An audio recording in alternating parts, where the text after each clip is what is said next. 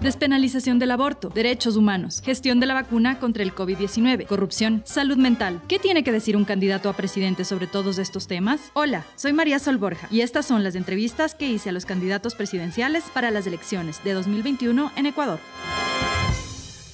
Hola, hoy estamos con Juan Fernando Velasco, candidato presidencial por el Movimiento Construye. Juan Fernando, bienvenido, un gusto tenerle aquí. ¿Qué tal, María Sol? El gusto es mío. Muchas gracias por aceptar la invitación. Empecemos. Eh, la primera duda quizá es con respecto a la organización que lo respalda. Ahora se llama Construye, era la ex ruptura, em, que fue formada además por eh, dos figuras visibles de este gobierno, que bueno, tienen una trayectoria política eh, de varios años, pero que cobraron visibilidad ahora, María Paula Romo y Juan Sebastián Roldán. ¿Cuál es la relación ahora de estas dos figuras dentro de esta organización que fue creada por ellos y que ahora ha cambiado de nombre? Bueno, primero Construye es un movimiento que busca figuras nuevas. El hecho de que yo sea eh, su candidato a presidente, pues lo demuestra. Si tú ves la lista de candidatos asambleístas, también es gente nueva, es gente que no necesariamente tiene un pasado político, eh, sí algunos de servicio público, pero no político. Eh, y es básicamente eh, esta nueva visión, digamos, la que a mí me atrae y hace que yo me vincule al movimiento Construye. Eh, cuando acepté la candidatura, eh, tanto María Paula como Juan Sebastián eran parte del gobierno y pues estaban dedicados a, a las gestiones públicas, evidentemente y no han participado, no participaron de ninguna de las acciones que como movimiento realizamos eh, no son parte de la directiva, no han estado en las discusiones con respecto al plan de gobierno, a la estructura de campaña, etcétera. ¿No tiene ningún rol político ahora dentro de la organización? No, en este momento no. Ahora María Paula, pues que ha dejado de ser ministra, seguramente eh, podrá vincularse, pero como te digo, toda la construcción eh, de la propuesta que hemos planteado desde el movimiento Construye eh, han sido muy respetuosos, digamos, son figuras preponderantes en el movimiento, pero yo es una de las cosas que de entrada planteé como un, requerimiento, ¿no? Tener libertad para construir mi plan de gobierno y en eso han sido muy respetuosos, igual en el trabajo que hemos hecho con los candidatos a asambleístas. ¿Y qué pasa con la militancia? Y yo más bien, ¿quién es la militancia? Porque una de las quejas un poco constantes de la gente que milita en los partidos, organizaciones políticas, es que llevan años militando y de repente aparece una figura externa y les gana este puesto para poder ser las figuras representativas en las elecciones. En este caso, ¿cómo está la militancia? ¿Quién es la militancia? ¿Cómo se decidió que usted iba a ser candidato? ¿Hubo primarias? ¿Cómo fue? Hubo primarias, tal cual lo dispone el CNE. Eh, Le pregunto porque en algunos casos parece que no ha habido, ¿no? es verdad, es verdad. Eh, no, no, es, no está de más la pregunta. Eh, hay efectivamente un, grupo que corresponde pues a esta militancia más de política. años, o sea, la militancia desde que era ruptura se cambió y esa militancia permanece. Exacto, pero realmente, y es una de las cosas que más me motiva a mí, hay toda una nueva eh, generación de ecuatorianos y ecuatorianas interesadas en este movimiento por lo que planteamos. Yo creo que estas, estamos en un punto en el cual y estas elecciones van a plantear eh, básicamente la diferenciación ni siquiera entre izquierda y derecha, sino entre lo nuevo y lo viejo. Y justo a eso iba, iba porque si recordamos un poco la historia, eh, de la organización político nacen como con una, un planteamiento muy duro contra el poder, ¿no? La pregunta era quién jodió al país eh, y era como su nombre lo indicaba en ese momento, una ruptura. Evidentemente ha cambiado el contexto histórico, político, etcétera, eh, pero hoy, ¿qué representan? ¿Cuál es la postura política? Usted dice que no es tanto una ideología de lo, sino más bien lo nuevo, lo viejo, pero lo nuevo también hay muchos otros candidatos que se plantean como lo nuevo sí. y ¿Qué, es ahora? está bien, yo creo que eso, la papeleta se divide entre los candidatos que son lo nuevo y los que claramente uno identifica como lo viejo, ¿no?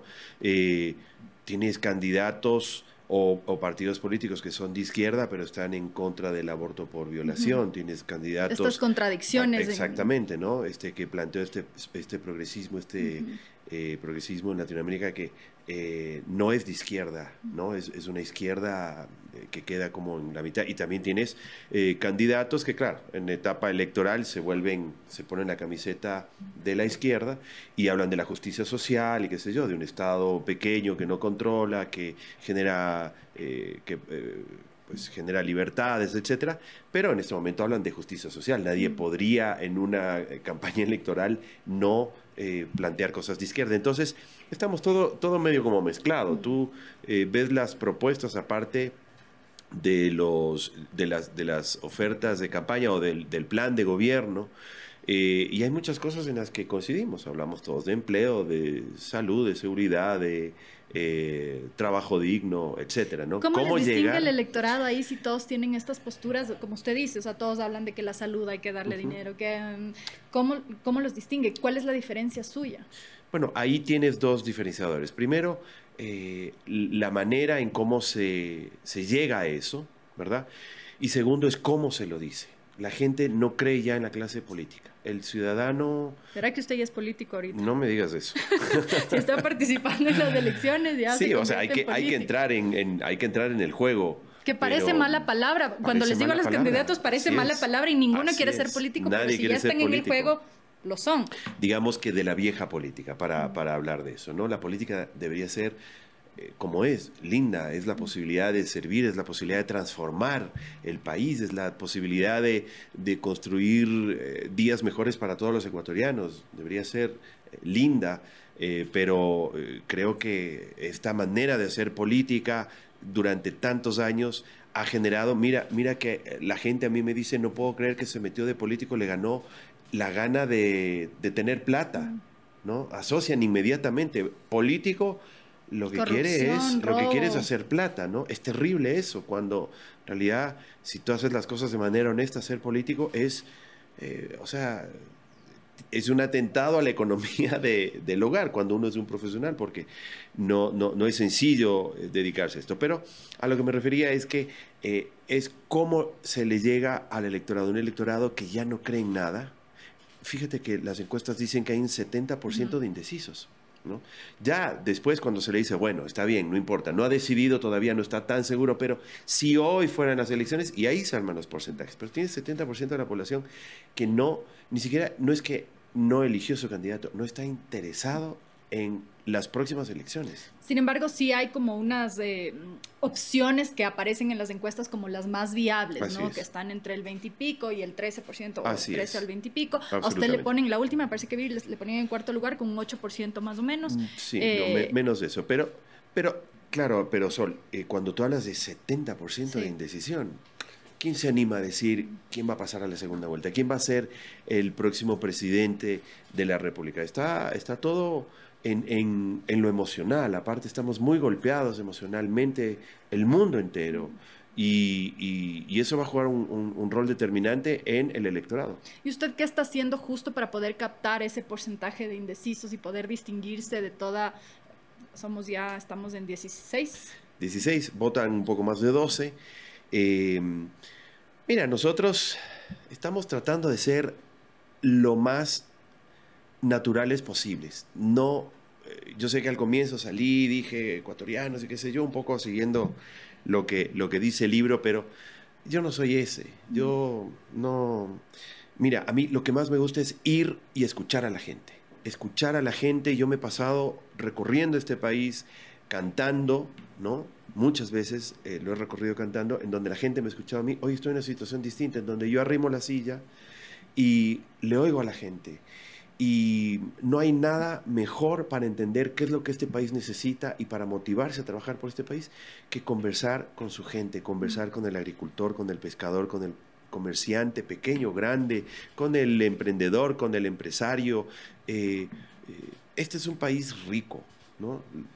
Se dice mucho, pero es así, es un país rico, que yo digo está puesto el freno de mano eh, nos tiene puesto el freno de mano el Estado porque si tú quieres producir, emprender, generar empleo, generar riqueza, bienestar, pagar impuestos, tienes que hacer cola, tienes que hacer fila, tienes que pagar. Comprendo, y si bien el tema económico es un tema importante para las próximas elecciones, hay un montón de otras cosas que pasan y que van a ser determinantes según la realidad de cada de cada persona, ¿no?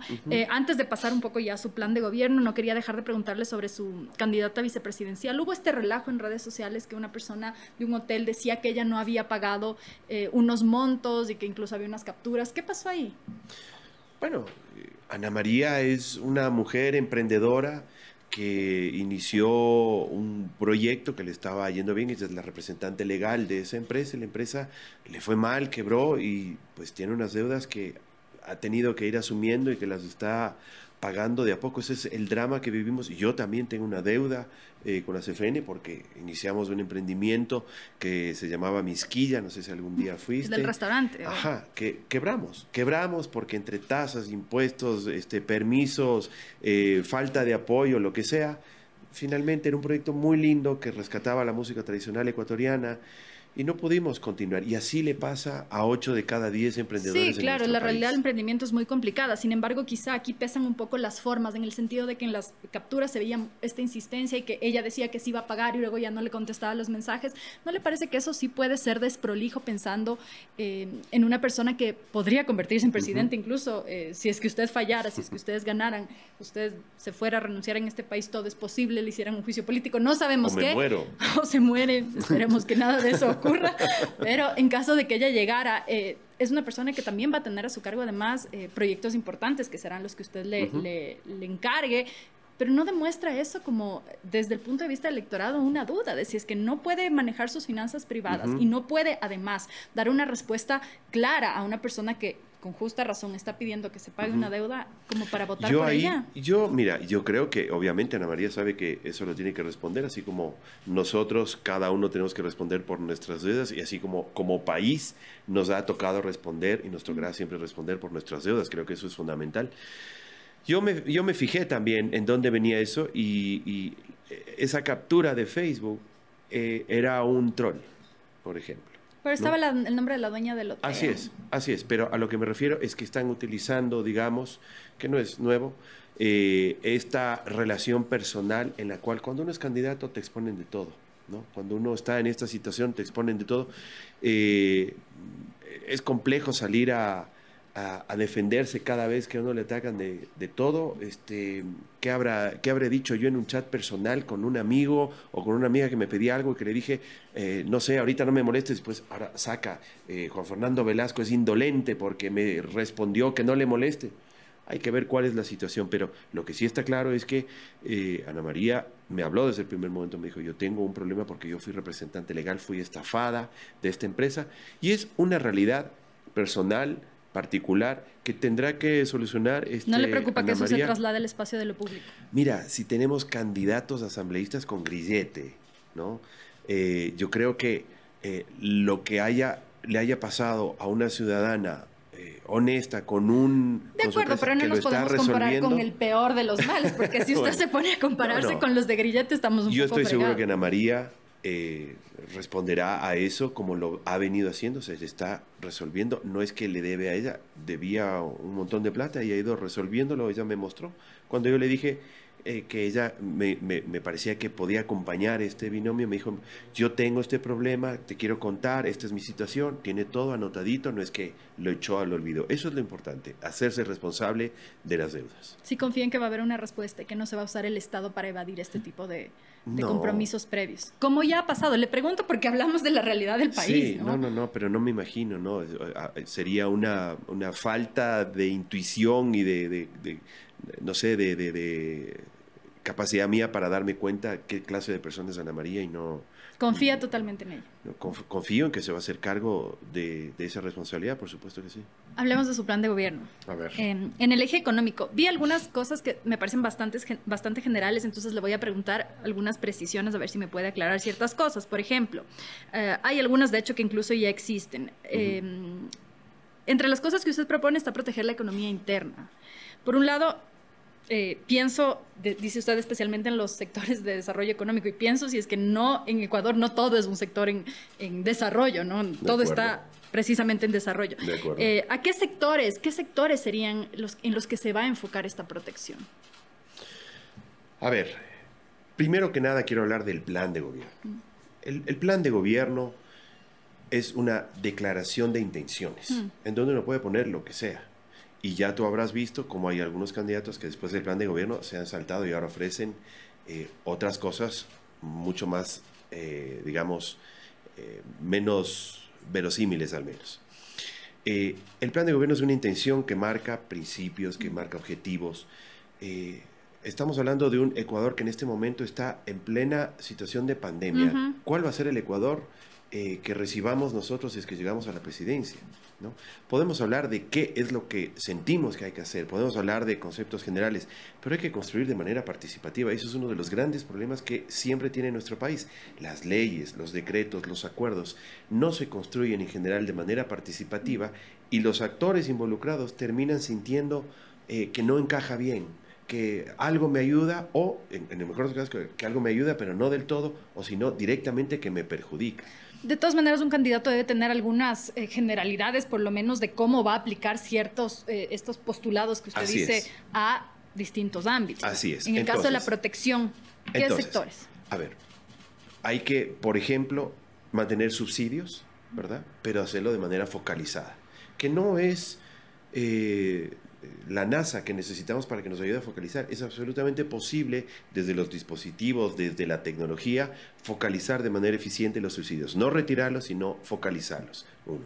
Dos, eh, hay que, por ejemplo, yo creo que el, el impuesto de salida de divisas eh, sí de alguna manera protege la, salida de divisas que son necesarias para... Tiene que mantenerse. Para, para, proteger, pero no tiene que ser un impedimento para la inversión extranjera directa. Tenemos que, eh, nuevamente, no puede ser para todas las actividades que haya el impuesto de salida de divisas. ¿Qué sería lo ideal en esto?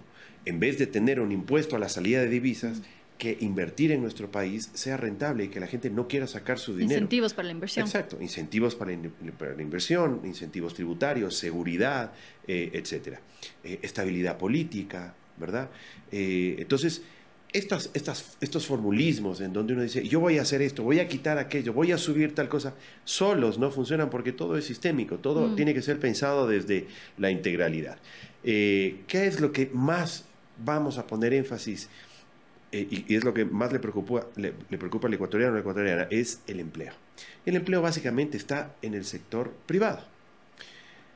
Como decía al comienzo, este es un país que está puesto el freno de mano, ¿no? El emprendedor tiene miles de trabas. O sea, cuando tú empezaste, tú tienes la iniciativa de una cerveza artesanal, por ejemplo, ¿no? Eh, el momento en el cual empiezas a recibir un dólar por tu eh, eh, iniciativa, has pasado por un vía crucis de coimas, de corrupción, de trámites, de papeleo, de permisos, de licencias, de inspecciones, de, de, créditos, etc. Cuando llegaste a ese momento, si sobreviviste, ahí recién vas a ver si tu iniciativa funciona hay que quitarle todas esas trabas, hay que fortalecer la banca pública de fomento para que tenga intereses. Si es que, todavía encuentra banca pública cuando llegue. Bueno, se supone que ahorita está, está, yo por ejemplo no invertiría tanto en banca privada como está haciéndose en este momento, invertiría más en la banca pública. ¿no? ¿En qué sentido? Para lograr bajar interés. Si tú inviertes en la banca pública, bajas el interés del 5 al 6%. ¿A través de inversiones de qué tipo? A través de préstamos de la CAF, este, de los... Este, Incentivando préstamos para, la, para las personas. Para actividades productivas, claro. Y entonces, pero nada de eso sirve si tú tienes un sistema de banca pública lento, burocrático, corrupto, no, tienes idea de la cantidad de gente que nos dice, mira, en, en, la banca pública, si no metes el billete debajo de la carpeta, eso no avanza. Y por eso es que tienes una cartera vencida tan amplia, creo yo, porque los criterios no son de riesgo, sino es este, porque alguien pagó. Entonces, bajar los intereses, eh, fortalecer el fondo de garantías para que la gente dice, no, me piden un garante, no tengo garante. ¿A quién le voy a pedir si estamos todos quebrados? ¿Qué hipoteco? Yo no tengo nada que hipotecar. Bueno, el Estado dice, tranquilo yo, para montos que sean manejables, yo este, soy tu... El propio Estado es el garante. Así es, ese es el fondo de garantía. Y después eh, tenemos el acompañamiento, que es fundamental, ¿no? Y perdona que me extienda, pero es que si todo, solo hablas de una cosa es lo que no funciona, mm. ¿no? El acompañamiento, porque ya, le das el dinero, pero tienes que hacer acompañamiento técnico, financiero, etcétera, en la actividad, si es el agro, si es el comercio, que sea. Eh, hay otro gran problema y es el buró de crédito. Y yo lo que estoy proponiendo, y son de las, cosas eh, de las pocas cosas que yo propongo así de manera tan concreta, es eh, declarar una moratoria en el requisito del buró de crédito, porque durante la pandemia tú dejaste de... La cantidad de personas que están en... Claro, tú eh, diferenciar un crédito de, productivo de un crédito de consumo. O sea, yo no pagué el celular y entonces ya no puedo emprender. Y como no puedo emprender, tampoco puedo hacerme cargo de esa Está todo frenado. Entonces, digamos que son acciones concretas para desarrollar eh, que tú puedas sacar los permisos inmediatamente, que todo pueda ser en línea. Esto parecería lo, eh, lógico, pero no sucede, ¿no? El Estado Eso, sin embargo, de todas maneras sí requiere una estructura, ¿no? Una inversión por parte del Estado, un interés de, invertir y también eh, un interés político de que haya transparencia, porque da la sensación de que no hay el interés político de que haya transparencia en las entidades del Estado. Absolutamente. Y da la, da la sensación de que no hay la decisión política de que las cosas marchen. O sea, el otro día pasaba eh, por, por, un local del SRE y veía 70 personas en el sol esperando para pagar sus impuestos. ¿Quién va a querer pagar los impuestos? Debería ser un proceso sencillo, rápido, eh, fácil, ¿verdad? Eh, en donde el ciudadano sienta, bueno, el Estado me acompaña. Hay tantas normas, tantas leyes, tantos reglamentos que apoyan al emprendedor, pero que nadie conoce un lugar en donde tú puedas entrar y conocer toda la oferta que el Estado te pone para que tú emprendas. Una especie de bolsa aplicada al, emprendimiento. De herramientas, de paquetes, de protección, de incentivos. ¿Y la transparencia? ¿Cómo se trabaja eso? Bueno, la transparencia, eh, eh, si tú quitas eh, la cadena, si tú tienes 18 funcionarios públicos, por los que tienes que pasar hasta que te den el crédito o el permiso para ponerte tu iniciativa o lo que sea, esos 18 son 18 posibles eh, lugares de corrupción, ¿verdad? Si tú tienes todo sistematizado, si todo está transparente, si tú tienes mecanismos reales para que la ciudadanía pueda eh, auditar, para que pueda eh, quejarse, como hoy las redes sociales se han convertido en eso, tú ves cómo la gente recurre a la red social para lograr que sus derechos sean escuchados. Y hay funcionarios públicos que utilizan mucho el Twitter y que ven esas denuncias e inmediatamente realizan acciones. Así debería ser con todo, no, no a través de las redes sociales, pero que haya un proceso transparente y Porque en teoría eso fue el CERCOP, ¿no? En, teoría se creó el CERCOP para esto y no ha, funcionado. Incluso si usted revisa cuando ah, cualquier investigación que está haciendo y quiere buscar algún contrato específico, no todos los papeles están subidos, falta documentación y ahí es donde se presta el espacio para irregularidades. ¿Cuál sería el planteamiento para que todas estas obligatoriedades que supuestamente además están en un marco legal se cumplan? Porque finalmente muchas personas dicen existe un marco legal, pero no se cumple. Así es, hay que, hay que eh, repensar la ley de contratación pública. Porque como bien dice Sol, eh, durante estos años que el CERCOP, eh, quienes hemos estado en el servicio público, lo hemos tenido aquí respirándonos en la oreja y hay cosas que no se pueden realizar y que los tiempos son larguísimos, precisamente por todos los controles que hay que cumplir, pero la plata se la han robado por sacos, es decir, no ha funcionado.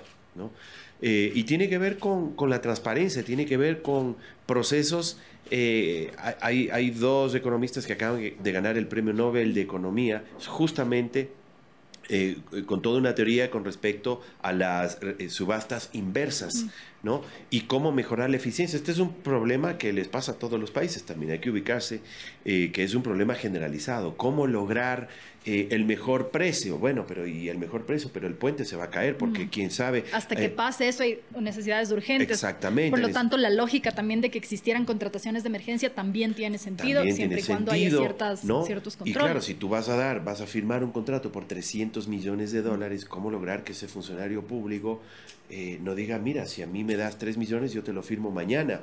Este, en, en el sector privado eso es lo que sucede, ¿no? Eh, hay, hay, esos enlaces entre una empresa y otra empresa y hay gente que se dedica a hacer ese enlace. En lo público no puede ser esa lógica. Eso del acuerdo entre privados es perverso, es asumir, como sucede hoy, que el 30% de la obra pública se va a la corrupción.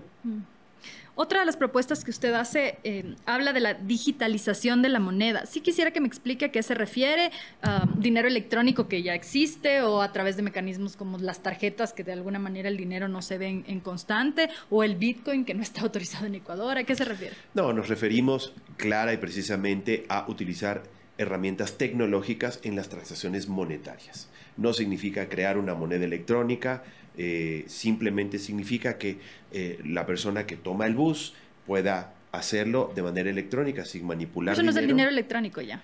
Sí, exactamente. Eso es el dinero electrónico. Lo que pasa es que entró esta discusión de crear moneda electrónica eh, sustentada no en, algo real, sino en la tecnología, ¿no? Este, que yo no estoy de acuerdo con eso. Me parece que eso es muy peligroso, eh, sobre todo en un país dolarizado, ¿no?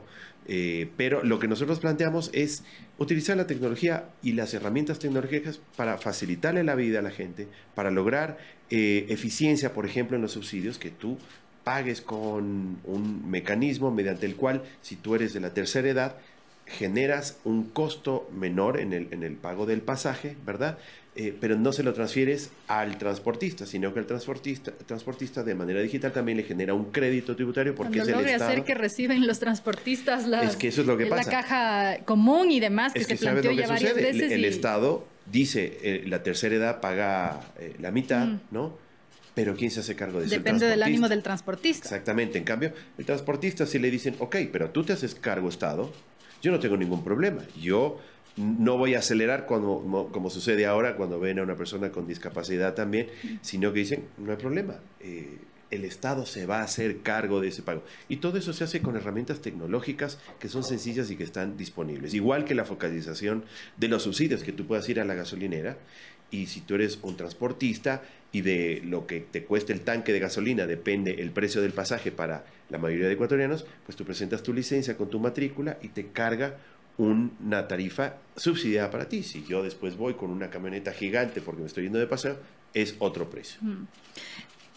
¿Cómo va a ser todo eso? Porque incluso las plataformas tecnológicas van a requerir eh, un acceso a, de una infraestructura, etcétera, eh, por un lado. Y por otro lado, considerando que la brecha fiscal va a estar cerca de los 4 mil millones de dólares, ¿cómo va a cubrir esa brecha y a la vez responder a todas estas necesidades que no son las inmediatas? No hablamos ni de los sueldos a funcionarios públicos y todas las, las emergencias que va a tener que resolver al día uno, si es que se posesiona el 24, el 25, ya tiene que estar haciendo esto. Sí, bueno, hay que eh, ese es el mayor problema, ¿no? Este, ¿De dónde viene la plata? ¿De dónde viene la plata? Primero hay que reorganizar esa plata. Estamos gastando mal. Estamos, primero, se nos está yendo muchísimo en corrupción. Segundo, estamos gastando mal. Hay que priorizar. Si yo te digo, eh, si, si, por ejemplo nosotros hubiéramos eh, eh, tenido herramientas para focalización de subsidios desde hace antes, lo de octubre no hubiera sucedido probablemente. ¿Cuánto perdió el país? ¿Cuánto perdimos los ciudadanos eh, con eh, las protestas de octubre, por ejemplo? Que hay un fallo también en la negociación política ahí, ¿no? Porque debieron haberse adelantado a saber que algo así iba a ocurrir y negociar con los públicos que se iban a afectar más. Plenamente de acuerdo contigo. Pero además, si hubiéramos tenido herramientas que permitan focalizar, porque ¿quién de los ecuatorianos está de acuerdo con que ese subsidio se vaya para eh, la gente más pudiente, que es la que más consume gasolina. Nadie. ¿Quién está de acuerdo con que eso se vaya al contrabando? Nadie. Había que buscar eh, una manera consensuada de salir de eso y es lo que planteamos nosotros. El presupuesto del Estado está por encima de los 30 mil millones, por de los 35 mil millones de dólares. Hay que ver cómo se organiza inteligentemente, no estar tapando los baches, sino pensar hacia el futuro y, reordenar eh, el, gasto público. Y hay que producir más, hay que generar que nos entre eh, más dinero. Si nosotros logramos un sistema mediante el cual todos los emprendimientos tengan mejores oportunidades, eso genera riqueza y eso genera empleo y eso genera impuestos. Pero ¿cómo va a lograr todo eso? Porque un poco la receta es medio evidente, ¿no? Hay que producir más, hay que gastar menos. Sin embargo, si hablamos solamente de recortes, ha habido recortes en todos lados. Eh, se, recortó desde personal en, eh, para que el, aparato del Estado sea, esté más reducido, considerando además que sí va a recibir todavía un país golpeado por la pandemia. Si la primera dosis, y ya vamos a entrar en el tema de la vacuna, incluso si la primera dosis de la vacuna se entrega bajo este gobierno, probablemente las siguientes, y para el resto de la, de la población que se vacunará, será bajo el siguiente, el gobierno del siguiente presidente. Entonces, eh, ¿cómo manejar estos recortes? ¿De dónde va a salir esta plata para evitar que se sigan recortando em, temas claves? Temas claves, tal cual. Eh, mucho más no se puede recortar el Estado. Todavía hay de dónde recortar, pero bueno. Favorable el recorte del, de reducir personal, reducir personal. Exactamente, o sea, eh, gente que le cuesta al, Estado o acciones que le cuestan al Estado, es decir, a los ecuatorianos, y que no tienen una repercusión directa en el bienestar de la gente. ¿Qué necesitamos mantener la inversión e, e, incrementarla? En salud, en educación, probablemente en seguridad. Hay que hacer una discusión con respecto a las Fuerzas Armadas. ¿no? Hablar de temas que son delicados y que probablemente en, campaña electoral no se profundiza mucho en estas cosas, pero hay que hablar sobre eso. Hay que hablar sobre cómo priorizar el gasto. Las empresas públicas, estamos de acuerdo que una empresa pública que no genera bienestar, que no genera recursos para el Estado, hay que cerrarla porque nos está generando un hueco. Pero ¿cómo podemos cerrar los correos del Ecuador en plena pandemia? Cuando tenemos que tener el mejor sistema de correo para que esos emprendedores que hicieron una tacita artesanal puedan enviarla a otra provincia y generar riqueza. Entonces, ¿No tiene miedo que le pese la imagen del gobierno? Porque cualquiera podría decirle, pero usted fue parte de ese gobierno que, eliminó los correos del Ecuador.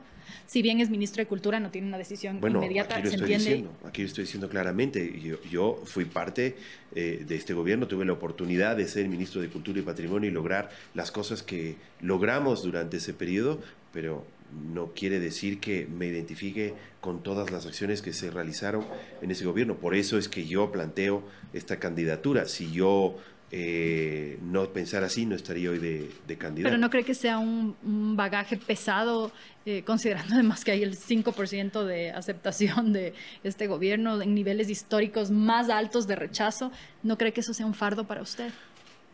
Pues yo soy responsable de lo que he hecho. Soy responsable de lo que he hecho, de lo que he dicho, eh, de mis errores, de mis aciertos.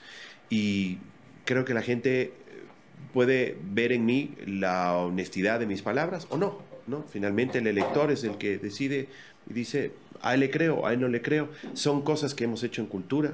Después, si quieres, veo que ya mismo vamos a un corte, pero después, si quieres, hablamos de las cosas que he hecho en cultura que tienen que ver con esto que yo estoy proponiendo. No es algo que me imagino, sino es algo que ya lo hicimos. Em, en la propuesta que usted eh, plantea en caso de llegar a ser presidente, habla mucho de un enfoque de género, ¿no? Eh, sin embargo, no veo que esté transversal dentro de la propuesta. Usted ha dicho que de todas maneras se ponen generalidades y no hay especificidades. Sí quisiera saber eh, qué propuestas concretas tiene, por ejemplo, para eliminar la brecha salarial, em, para propuestas económicas para mujeres jefas de hogar, violencia de género. Bueno, ese es un desafío que tiene el mundo entero, ¿no? Y que hay que encarar desde, primero desde la comprensión de su necesidad, desde la convicción de que hay que hacerlo, de que hay que mejorar la situación. Yo siempre, en las actividades que realicé desde lo público, desde las instancias en donde armaba equipos de este tipo, eh, siempre eh, ha habido equidad de, de, género en mis equipos. Es más, en el Ministerio de Cultura eh, había inequidad porque había más mujeres que hombres. Eh, y como tú dices, efectivamente hay que lograr que sea transversal. La educación es clave, la educación es clave, eh, las políticas de Estado, la legislación, la construcción de medidas desde las leyes que permitan garantizar que se haga un, trabajo concreto, preciso, eh, contra la violencia de género. Claro, pero ¿qué, qué, qué sería concretamente ¿En dónde pondría usted el énfasis concretamente? Consideremos, por ejemplo, uno de los temas más graves y más urgentes es el de los femicidios. En este año vamos más de 100 mujeres han sido más de 100 mujeres asesinadas por cuestiones de género. ¿Cuál sería la propuesta específica, por ejemplo, para la respuesta de la policía? Pasa mucho que en las denuncias las mujeres dicen, llegó la policía y me dijo, no, no, y hágase de buenas y se fue. O sea, ¿qué, cuál, sería la propuesta concreta para evitar que más mujeres se mueran con la boleta de auxilio en la cartera? Bueno, eso mismo. Eh, es decir, lograr que esto no suceda más, desde las leyes, desde las acciones policiales, desde eh, la posibilidad de que una mujer se sienta protegida. Pasa todo el tiempo que una mujer, como tú dices, eh, no sabe si denunciar a su, eh, a su agresor porque siente que va a haber consecuencias. Y luego las hay, no, es solamente un sentir, sino que en efecto luego pasa. Viene el policía, dice, bueno, listo, ya se hicieron de buenas, se va y la que se queda con el violento, la que se queda con el agresor, es esa mujer, que la próxima vez lo, va a pensar tres veces si es que hace ese llamado. Tenemos que lograr que eso no suceda más. ¿Pero cómo? Eh, con acciones concretas desde la, la, protección, es decir, cuando tú tienes un protocolo ¿no? establecido y dices, cuando hay una eh, denuncia de violencia, de agresión, los policías tienen que cumplir con estos protocolos y tienen que realizar esta serie de acciones concretas, entonces ahí las mujeres se van a sentir protegidas, un poco como lo que sucede con las pensiones alimenticias, En donde son causal de cárcel inmediata. ¿no? Ahí no hay, eh, no hay, no hay, digamos, medias tintas, ¿no? Vas a la cárcel. Lo mismo tendría que suceder con esto. Cuando hay una denuncia de violencia, por ejemplo, eh, tendría que ser un causal de este encarcelamiento. El problema, ¿cuál es? Que muchas veces el violador, el, agresor, el, eh, el violento, es además el que da el sustento económico. Entonces la mujer dice, bueno, se me lo llevan a la cárcel y de qué vivimos eh, la familia. Pero hay algunos mecanismos que se podrían implantar. Y, por ejemplo, hoy publicamos nosotros una investigación sobre eh, Mateo Kingman y las acusaciones que hay de seis mujeres de violencia eh, en el sector de la cultura y no es la primera vez que eso pasa. Usted como ministro no implementó o qué hizo para proteger a estas mujeres que además muchas de las denunciantes eran parte del sector cultural. ¿Qué mecanismos planteó desde cultura? No sé si hubo alguno. No, yo creo que lo que hay que hacer es pensar integralmente, como tú dices, esto no es un problema de los músicos o de los artistas o de los abogados, este es un problema de la sociedad toda y lo que hay que hacer es precisamente, eh, precisamente esto, Sol, es debatir, es construir propuestas, es... Eh, ¿Quién tiene la solución para esto? ¿Quién tiene el manual de las dos, tres cosas que hay que hacer? No existe eso, hay que construir juntos de manera este, participativa, colectiva, y comprometida. Pero en ese momento que estuvo en la posición de hacer algo, incluyó esto dentro de su propuesta, porque si, si usted me va a decir que se enfocó en la economía naranja y todo esto, no se enfocó en estos temas que también son importantes cuando tuvo la posibilidad de hacerlo. Es que el tema de violencia de género no es una competencia, digamos, desde cultura. De acuerdo, pero eh, así como se enfocaron, no sé, en crear, eh, en crear eh, beneficios para los actores o los, el sector artístico, Por ejemplo, el tema de equidad es relevante en las cosas que planteamos nosotros, en los fondos concursables. siempre la equidad de género es un factor relevante, la diversidad, la plurinacionalidad, etcétera. Pero se necesitan, contra la violencia se necesitan acciones concretas y sobre todo compromisos de la sociedad entera apoyados eh, y afianzados en el Estado. De acuerdo, pero desde ahí tiene que partir desde las acciones en el ámbito de competencia. Por eso le, cuestiono un poco sobre el espacio de la cultura, porque si bien eh, no es el Ministerio de Cultura el que le va a llevar preso, sí se pueden crear mecanismos para decir, ok, aquí se puede hacer denuncias seguras sobre el, cómo funcionan, porque incluso varios artistas dicen que esto es algo que pasa mucho dentro del espacio artístico, que se crean, leía hoy de mañana algunos artistas decían, se crean estos dioses artísticos intocables, entonces pensar en estos mecanismos desde el Ministerio de Cultura, porque además es un enfoque transversal. Usted mencionaba eh, el tema de la independencia económica. ¿Cómo va a potenciar esa independencia económica para evitar que se convierta en un mecanismo más de violencia contra las mujeres por parte de sus parejas? Bueno, ahí, por ejemplo, Ana María Pesantes es fundamental en esta propuesta porque ella está muy vinculada al tema de la economía violeta y es todo este reconocimiento eh, del impulso que hoy ya tiene la economía de nuestro país de este, no solamente de las mujeres profesionales, sino de las mujeres que son las que permiten que este país avance, este, produzca, genere riqueza.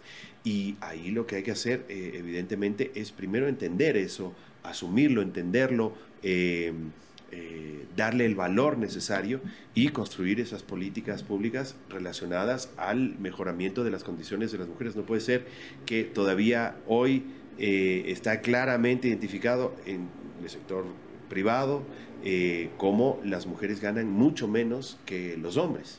Claro, pero me da, me da la sensación. si es que no, si, o sea, tú puedes, hay cosas que tienen que ver con la educación, mm. hay cosas que tienen que ver con los compromisos, hay cosas que tú no puedes normar. Tú no le puedes poner una norma a la empresa privada, decirle para iguales condiciones entre hombre y mujer tienes que tener los Claro, de acuerdo, pero me da la sensación de que me está dando vueltas y se va a demorar los tres años y medio entendiendo la situación del país y no haciendo, porque si quisiera al menos una propuesta concreta, de decir, por ejemplo, en países nórdicos una de las propuestas concretas es impulsar eh, la legislación para que el permiso de paternidad iguale el, el permiso de paternidad de las madres y que los papás varones puedan involucrarse en la crianza de los hijos y no sea siempre la mamá la que tiene que dejar un año, seis meses, X cantidad de tiempo eh, sus trabajos y los papás siguen eh, normalmente, no se involucran en el cuidado y eso tiene una serie de consecuencias en su caso. Habría una, una, dígame, propuesta concreta sobre esto. Bueno, esta que tú dices, por ejemplo, tiene que ver con una idiosincrasia en nuestro país en donde hay que trabajar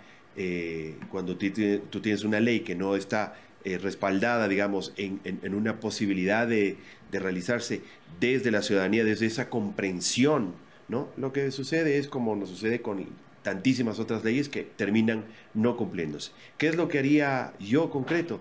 Eh, iniciaría una cruzada de reconocimiento de la situación de las mujeres, de pondría los recursos del Estado para visibilizar eh, cuál es la situación de la mujer y para entender el Pero ya hay muchas organizaciones que hacen eso. Pero no tiene un impacto que yo perciba eh, eh, de manera real, digamos. Pero justo ese es el trabajo de los políticos y de los hacedores de políticas públicas, ¿no? Como ya saber qué pasa. O sea, solo la cifra de 100, 106 me parece que son femicidios hasta ahora ya le dice un montón de cómo está la situación. el porcentaje de mujeres, y eso es...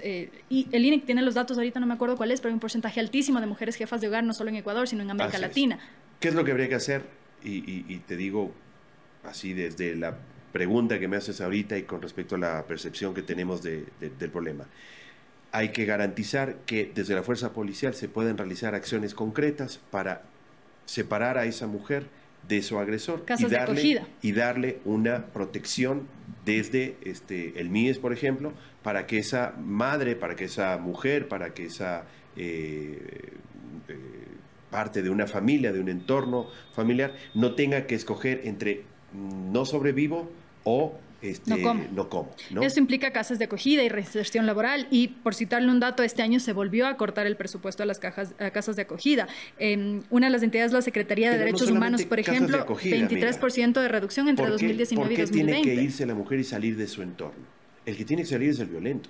Lo que hace el Estado es, mira, te voy a retirar el violento, ante tu denuncia, inmediatamente lo pongo frente a la justicia para que resuelva esta situación de denuncia, que se pueda defender, pero no le doy, eh, eh, tiene que inmediatamente ser separado. Y lo que hace el MIES es entrar y brindar protección a esa familia. Aquí inmediatamente viene el tema nuevamente de la tecnología. Tenemos un registro social que no puede identificar cómo proteger a la ciudadanía, porque eh, data de hace 3, 4 años. Entonces necesitamos un registro social que sea dinámico. Esta mujer hizo anoche una denuncia de eh, agresión por parte de su pareja, ¿no? Tiene dos hijos, la policía cumplió con los protocolos, se llevó al detenido para que... El problema ahí es que el, agresor eh, regresa a la casa. sí, el agresor regresa a la, a la cárcel. A eso es lo que estoy Dios planteando. mío, ¿cómo va a ser con las cárceles llenas de agresores? No, pero es que eh, lo que tú tienes que... O sea, si tú estás denunciando a tu pareja porque te agredió, porque te, te quiso matar, porque te metió una paliza, porque, etcétera, etcétera. No estamos hablando de que me peleé con mi marido y eh, eh, nos lanzamos eh, los almodones. Sin denuncia no se lo pueden llevar y muchas veces parte del círculo de la violencia es la falta de denuncia. Eso es lo que hay que corregir. Hay que darle alternativas, primero al policía, porque el policía llega, yo el otro día hice una denuncia, por ejemplo, de una mamá eh, que estaba en la calle con sus dos hijos y empezó a pegarle a, su hijito de eh, cuatro años, ¿no? De manera violenta. Y la policía respondió inmediatamente, pero le hizo un llamado de atención y no, no pudo hacer nada más. Me dijo, ¿qué vamos a hacer? Tiene tres hijos aquí, está vendiendo este, vegetales. ¿Cómo nos las llevamos presa y esos niños a dónde se van? Entonces, es un problema que tiene que eh, dar soluciones reales en donde la protección, donde el MIES tiene que dar esa alternativa. Ahí, tienes el protocolo. Entonces, ¿qué hacer con esa madre? Ok, se activa la seguridad eh, para la madre, el MIES, la eh, salud, un centro de acogida, la policía, todas esas alternativas que hacen que esto funcione. Si no, queda por piezas y no termina de, generar ningún efecto. ¿Verdad que no me dice nada muy concreto y me preocupa la sobrepoblación de las cárceles que de por sí ya están en 40% eh, ahorita en sobrepoblación, ¿no? Eh, finalmente terminaría siendo un problema pero si carcelario. por, e, usted me tiene que decir, usted es el candidato. Bueno, pero es que eso mismo, esta percepción de que eh, hay que romper, yo creo, también esta percepción de que el candidato es, es el líder supremo que tiene todas las respuestas. De acuerdo, sí, pero si estamos en la entrevista es para que usted me cuente. Pues no, para que si yo le doy las respuestas ya no hay chiste de la entrevista. Lo te doy son los principios. No me quiero quedar más ahí a pesar de que... Con esto termino, porque podría decirte, hay que trabajar desde la religión. Yo no pienso eso. Hay que trabajar desde la moral. Yo no pienso eso. Hay que eh, buscar que llegue un, consultor y, les hable de la pareja y de que el matrimonio es para siempre. Y yo tampoco. No, pues que hay un tema estructural ahí que, en el que hay que trabajar. trabajar. Entonces hay que poner claro que el agresor tiene que ser separado y esto no tiene que significar un problema para la mujer que eh, denuncie, sino que tiene que haber protección del Estado para que se sienta segura para hacer esta denuncia. Usted habla de crimen organizado en su propuesta. Em, en algunas entrevistas ha mencionado la situación de los pescadores eh, que, tienen que terminar pagando a los uh, crimen organizado en alta mar para que no les quiten los motores y no les roben y les permitan trabajar. Nosotros publicamos una, eh, una investigación esta semana de pescadores que son captados por el narcotráfico y terminan cumpliendo sentencia en Estados Unidos. Son 900 entre Estados Unidos y Centroamérica. ¿Qué propuesta concreta tiene para que el Estado atienda esas poblaciones, considerando sobre todo lo que usted me parece que en una entrevista mencionó y que de hecho es una realidad, em, la dificultad de controlar cuando llaman a la Fuerza Armada y dicen que no tienen gasolina para, para poder patrullar. Pero Ecuador tiene el mayor gasto em, militar en Latinoamérica en relación al tamaño después de Colombia, 2.35% del PIB, son 1.435 millones de dólares en el 2019. Si con eso no alcanza, ¿cuál sería la propuesta eh, para estas poblaciones?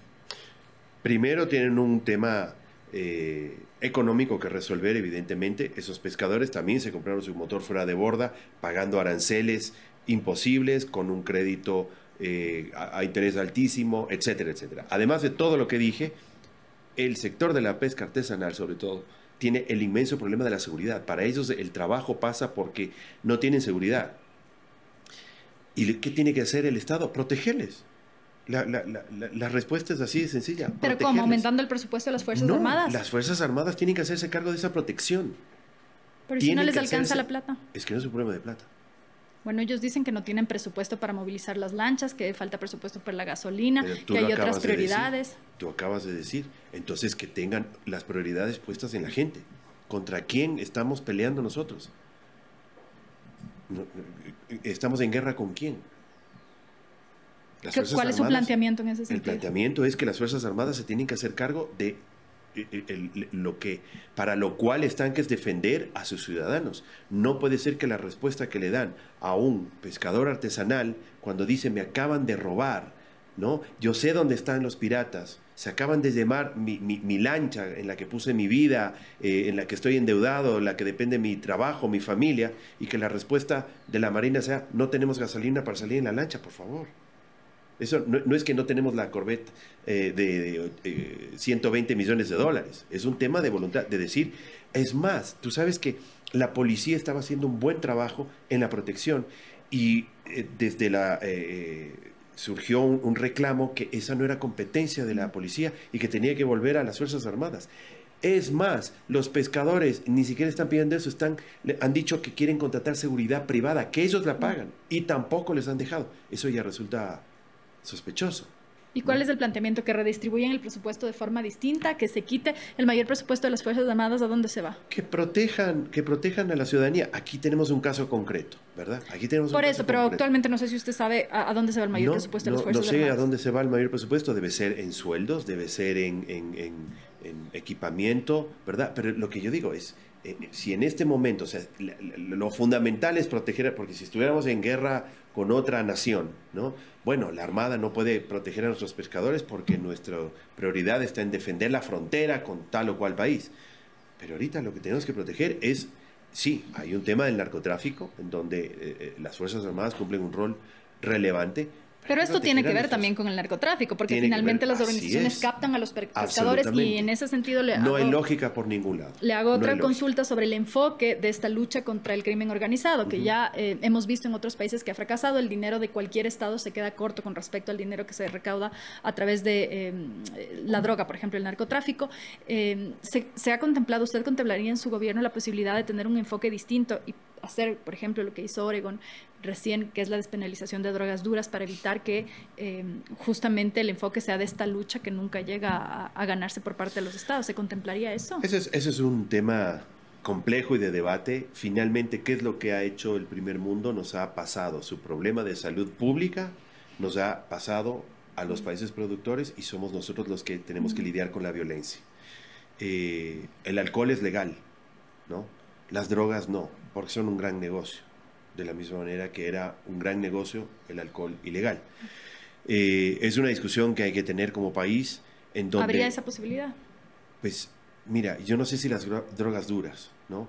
Pero hay casos muy exitosos en donde la despenalización de las drogas ha generado, tú que ahorita hablabas de hacinamiento carcelario, Holanda, por ejemplo, es ejemplo en el mundo de no tener casi delincuentes en sus cárceles y ellos despenalizaron las drogas. No digo que eso es lo que haya que hacer y aquí me remito a una consideración fundamental y es que las decisiones de este tipo no tienen que ser tomadas desde la percepción moral, del presidente o del candidato. Claro, de acuerdo, pero en, su planteamiento, ¿esa es una posibilidad o no? Es una posibilidad. Ok. Es una posibilidad. Me voy a acelerar para poder alcanzar un par de cosas últimas que no quiero dejar de abordar. El uno es la sostenibilidad de la seguridad social. Em, ¿Cómo haría, cuál es su planteamiento súper concreto para que sea sostenible? ¿Habría la posibilidad? Súper concreto, pero es que esas preguntas son para quedarnos aquí. Pero al menos habría, no sé, la posibilidad, por ejemplo, de aumentar eh, edad jubilar, eh, monto de pensiones, etcétera. Mira, hay un problema y es que hay que repensar toda la seguridad social. En este momento, lo normal es que en el mundo la seguridad social te paga el 40, 50, 60% de lo que tú recibías antes de jubilarte. Aquí llegamos a veces hasta el 100%. Entonces, no hay seguridad social que sostenga, no es posible sostenerla. Eso, sumado a la falta de autonomía que tiene la seguridad social, en donde deberían tomarse las decisiones sin ninguna injerencia del gobierno, porque no es que hay que privatizar la seguridad social, la seguridad social es privada, porque los ciudadanos pagamos el seguro social de nuestro trabajo privado. De acuerdo, pero funciona bajo un esquema determinado, ¿no? Que, que, que, no es privado. Hay que repensar ese esquema, hay que repensar ese sistema, hay que estar dispuesto a concesionar a, eh, proveedores privados, como ya se hace con Solga, por ejemplo, que funciona bien. Eh, hay que reestructurar la manera en la cual hay que darle sostenibilidad en el tiempo y hay que impedir a toda costa que sea el, banco de las emergencias del Ejecutivo. Cuando no, no le cierra la caja, entonces saca de, del Seguro Social. ¿Pero cuál sería el mecanismo específico para impedir que eso pase? ¿Cambio de legislación? ¿Adaptación? Sí, hay, hay, que repensar, ahí sí te digo, de cero eh, y nuevamente la seguridad social, porque como está, siempre está eh, parchándose y no funciona, no es sostenible a largo plazo, siempre va a necesitar eh, que se le inyecte recursos. Em, no quiero dejar de mencionar el tema de su paso por el Ministerio eh, de Cultura. Eh, tengo una pregunta de uno de los miembros de GK, Mauricio Camañero. La traslado. ¿Cómo impulsará el arte y la cultura desde su gobierno, tomando en cuenta que de los más perjudicados en esta pandemia son los artistas? Lo más concreto posible. Qué difícil. Eh, mira, desde el Ministerio de Cultura lo que hicimos fue tratar de generar líneas de fomento como nunca antes este, para la mayor cantidad de artistas y gestores culturales porque en este momento no hay otra alternativa. Eh, todos los incentivos tributarios que se crearon, lo del IVA cero, eh, la, posibilidad de no pagar impuesto a la renta, todo eso, si, no uno, si uno no se puede presentar, si no puede presentar una obra, si no puede ir a un concierto, nada de eso sirve. Está el, motor ahí, pero no hay cómo este, echarlo a andar. Eh, yo creo que es fundamental que la ciudadanía entienda que las acciones que se realizan del Estado en, pro de los artistas no es votar la plata. No es, no es momento para la fiesta, no es momento para el chupe, no, hay, e, e, es visibilizar que detrás de eh, todo este sector hay hombres, mujeres, profesionales que se dedican a eso, que lo hacen de manera responsable y que dependen de esos ingresos ellos y sus familias. Y el, evento, cuando le criticaron por este evento artístico que iba a, hacer, este, que era virtual, ¿finalmente se hizo? Sí, Sí, hicimos, este, era una cosa muy chiquitita, alguien entendió mal y los llevó a 10 millones para conciertos, no era eso, era simplemente dar 200 dólares a artistas eh, vulnerables que conseguimos a partir de un auspicio de un banco privado eh, y que juntamos las dos cosas, se transmitió en Ecuador TV y permitió que algunos artistas que estaban en la pandemia muy complicados pues recibieran ese pago. Pero no terminan siendo soluciones parche. En ese momento sí, pero porque ahorita en pandemia hay que tener soluciones parche, pero tenemos cosas en la ley. Eh, como te decía Sol, eh, tenemos incentivos tributarios. Cuando tú inviertes en arte y cultura, eh, puedes descontarte el 150% del gasto. Esto genera que haya interés en invertir en arte y cultura. Tú no, ah, eh, los servicios artísticos y culturales no graban IVA. Esto también... De todas maneras, del contexto de la pandemia sí va a ser que se tenga que replantear lo que usted decía hace un momentito. Y ahí también le quiero preguntar eh, los cuestionamientos que le habían hecho el director del Instituto de Fomento de Creatividad y la Innovación por esto que supuestamente usted había dicho, yo dicto, tú ejecutas, y que hubo la renuncia de cinco personas más em, relacionadas a, este tema porque le, acusaban a usted de haber cortado un presupuesto que usted se había comprometido públicamente a entregarlo. Em, ellos se quejaban un poco, eh, sí, si bien del fondo, pero también de la forma de decir eh, de una forma vertical y querer ejercer poder de esta forma. Esto no demuestra una incapacidad de poder eh, dialogar y llegar a, acuerdos sin la necesidad de decir yo soy el ministro y yo mando. Claro, por supuesto que sí, nunca lo dije. Mm. Es mentira, yo nunca dije esa frase, pero claro, y, tampoco es que renunció, yo le pedí la renuncia. ¿Por qué le pedí la renuncia? Porque teníamos eh, cientos de procesos de artistas y gestores que estaban eh, eh, necesitados de que lleguen esos fondos concursables y entre la burocracia y el papeleo y esto no sé y esto por aquí no estaba funcionando. Tercero, finalmente cambiamos y ahora el IFSI funciona como un reloj y están, este, imagínate que para los, los hicimos a través del IFSI, yo ya no estaba, pero el, Festival Internacional de Artes Vivas de Loja contrató a artistas ecuatorianos y se les pagó antes de que se realice el festival. Eso es una cosa inédita. Eso es lo que buscábamos, eficiencia, eh, celeridad, dolerse del artista, no envolverse en la burocracia, ¿no? Eh, no sé qué más dijiste de eso, pero... Este... Esta, nada, esta, esta forma de ejercer el poder como de forma unilateral, de decir esto se hace así. Yo no dije nunca eso. Segundo, que la política pública se genera en el Ministerio de Cultura y el ICI es el que la ejecuta. Eso es así, está en la ley. No es que yo lo dije, pero yo no hablo de esa manera y no, ni siquiera hablo en primera persona. Eh, nunca le hubiera dicho, yo dicto, tú ejecutas. E, es un tema de que desde el Ministerio de Cultura se dicta la política pública, como dice la ley, y desde el IFSI se ejecuta como sucede. O sea, él mintió. Él mintió. en el caso de que llegue usted a gobernar, va a tener que elegir prioridades y la cultura nunca ha sido una prioridad. Eh, posiblemente la expectativa de que alguien que viene del sector cultural llegue a gobernar va a ser también que gobierne para el sector cultural. En este contexto de la prioridad, pensando en la prioridad, educación, salud, vacuna, eh, rescatar un poco la economía y bajo las condiciones de la economía que usted va a recoger, aunque ya dijeron que le van a dejar la mesa servida, pero vamos, hay dudas sobre eso, yo tengo mis dudas. Eh, ¿En qué puesto va a quedar la cultura? ¿Qué, concretamente eh, planifica para la cultura? Pero es que no solamente es todo en términos de presupuesto, es en términos de inteligencia administrativa. Por ejemplo, eh, el Teatro Benjamín Carrión de Loja tiene problemas de financiamiento, no tiene dinero, pero no puede hacer autogestión. ¿Podría ese teatro alquilarse, generar riqueza? Y, porque la ley le prohíbe. Porque la ley le prohíbe, porque lo que genera el teatro se tiene que ir a la cuenta única del tesoro. Es una cosa que se inventaron en el gobierno anterior y que genera esta imposibilidad de que tenga sus propios recursos. ¿no? Nosotros, en un periodo en, donde tuvimos la crisis de octubre, donde fue la pandemia, logramos eh, cambiar la legislación, pusimos este, el, eh, el, Fondo de Fomento al Arte y a la Cultura a funcionar para sus artistas. Ese teatro que usted mencionó está en disputa, además, ¿no? No está en disputa, está, está en, eh, plagado de corrupción porque lo construyeron, eh, contrataron una empresa eh, en papeles, en fantasma, que se fue con la Pero justo es porque la estaba, lo estaban arrendando, ¿no? No, no, no, no, no, para hacerlo.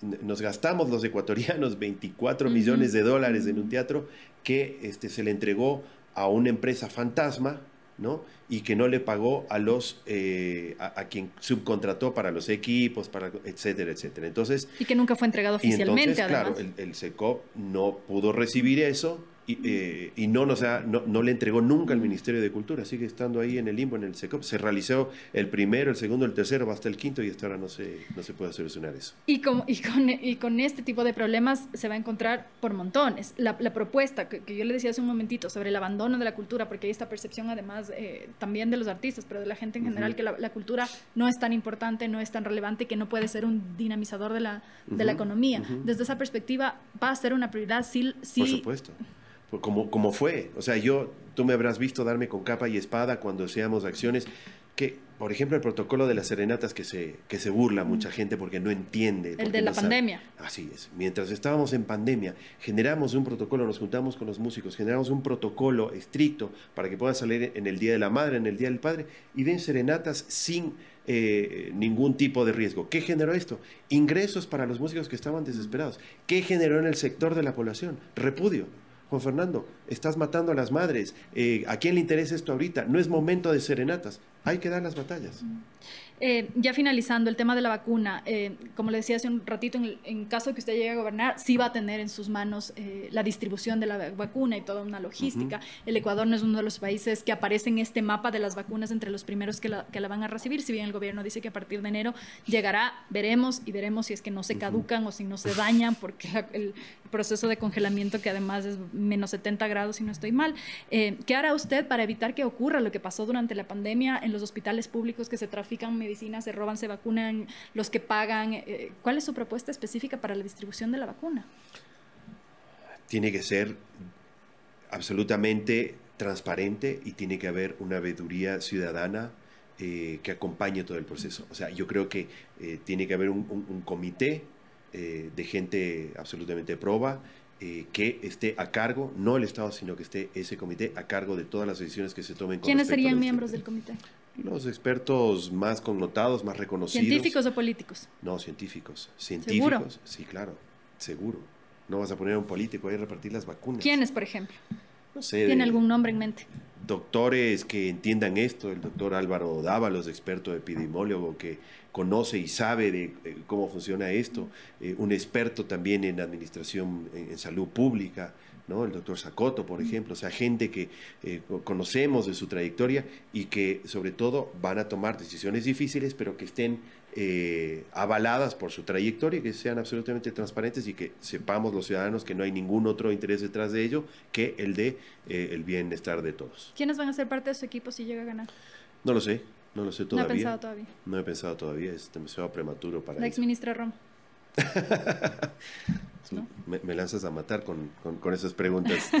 No, no, este, María Paula, estoy, segura que, estoy seguro que ella quiere eh, alejarse del, pero a usted le gustaría que se del servicio político. Yo siento que María Paula tiene una capacidad eh, intelectual y una comprensión de la política y del, del Estado que es, es, valiosa, como tengo un montón de otros amigos llegados eh, con los cuales hablo permanentemente. Yo, si algo tengo, es la capacidad de hablar con gente muy eh, distinta, con pensamiento y con posturas ideológicas muy diferentes y de eso me jacto, de, poder rescatar lo mejor de cada uno de ellos y lo que tendremos que hacer, no yo, sino los ecuatorianos, con quien sea que venga de presidente el, siguiente gobierno, es unirnos, es juntar, es armar un gobierno de consenso que esté además dispuesto a dialogar con una asamblea, porque no a eso iba incluso con la asamblea de todos los colores. Así tiene que ser, es que así somos los ecuatorianos. Hasta los, correístas, como le, así es. les preguntan a todos si los correístas dicen no con los correístas. Así es, no, no, no, hay que hablar con todos porque los objetivos... Social cristianos, correístas, creo, todo el mundo. todos, con todos hay que hablar, hay que llegar a consensos y las cosas que no ¿Y hay puntos de encuentro con ellos? Hay, por supuesto, con todos. O sea, tú háblale a cualquiera de los candidatos, eh, eh, tú quieres un país más próspero, quieres educación para todos, quieres salud de calidad, ¿quién va a decir que no? ¿Cómo llegar a eso? Es el tema. Si deponemos las posturas partidistas o personales, estoy seguro que, hay que se, pueden llegar a consensos. Y en el caso de asesores del señor Roldán, él parece que quiere seguir en política, ¿no? Y es del, de, Construye, entonces podría ser parte de su equipo. Él creo que quiere volver a, la agricultura, me dijo. Mm, Así me dijo. ¿Qué errores ha cometido? Con esto ya vamos cerrando. ¿En la vida? Sí, algún error que le pese, que el político político. ¿Algún error que usted diga, chuta? Aquí aprendí harto, pero no lo volvería a hacer. Eh, nunca volvería a estar en un concurso eh, como el de Viña en 1999. Eso ya no me acuerdo. Eh, ¿Y qué hará cuando se despierte y al día siguiente vea que perdió? ¿A qué se va a dedicar? ¿Va a seguir en la política? Bueno, primero tengo que perder, ¿no? Para ponerme en este supuesto. ¿Y no cree que eso va a pasar? No, o sea, si, si, si ese es el escenario, este, yo soy músico. Yo, de verdad, eh, mi intención hace seis meses era terminar mi gestión en el Ministerio de Cultura, que me ha, ha sido eh, de enorme sacrificio, pero de enorme satisfacción también. Eh, y llegar al fin de esa responsabilidad y retomar mi carrera como artista. Lo de ser candidato a presidente no estaba en mis planes, nunca estuvo. ¿Y por qué finalmente decidió? Porque siento que el Ecuador no tienen los candidatos que están en la papeleta hoy, no sabemos quiénes van a terminar estando finalmente, una alternativa real para enfrentar lo que se nos viene. Necesitamos un país que deje de hablar del pasado, que hable del futuro, que consense, que lleve a, encuentros, que le ponga... ¿Pero qué cambió en esos seis meses en, este, que al ver las otras candidaturas no, dijo, Dios mío, qué desastre o qué? No le habían ofrecido estaba pasando, no me habían ofrecido antes, habían estado pensándolo, habían medido ¿Quién le ofreció? mis posibilidades, el movimiento, el movimiento ¿Pero quién? ¿Quién fue a buscar? hay, hay, una nueva directiva, está Iván González. Iván González es el, nuevo director de Construye. Eh, obviamente, eh, los, hay gente que yo conozco connotada dentro de, del movimiento que también secundó esa, esa propuesta, eh, pero la coyuntura política, yo no estaba metido en, la coyuntura electoral, mm. no sabía qué iba a pasar, si iba a ir este candidato, en ese momento no se sabía si iba a ir Álvaro Novoa, si iba a estar Otto Sonnenholzner, si quién iba a estar, ¿no? si iba Correa eh, en, la, en, la, en, la, papeleta o apoyando un candidato, qué pasaba con Pachacuti, si iba a ser el candidato Isa eh, o, Vargas o, o, Yacu Pérez, ¿no? pero... Eh, como se fue decantando la cosa, eh, hubo el, ofrecimiento y yo, claro, tuve que pensar mucho. Realmente. Solo eso fue lo que cambió, pero el ofrecimiento. Sí, no. Que, si no me hubieran ofrecido, yo jamás hubiera salido a decir, oigan, si, si, hay un puestito ahí para candidato presidencial, me, me, apunto. No, no salió de mí. Si en segunda vuelta queda Lazo y Aroz, ¿por quién vota? Es así que me has puesto dificilísima la pregunta. Lleguemos a la segunda vuelta. Y ahí hablamos. Te propongo, y ahí hablamos. ok, muchísimas gracias. Le agradezco mucho por haber aceptado esta entrevista. Esta fue la entrevista con el candidato presidencial Juan Fernando Velasco del Movimiento Construye. Síganos en nuestras redes y en nuestra página web para ver todas las entrevistas de los candidatos.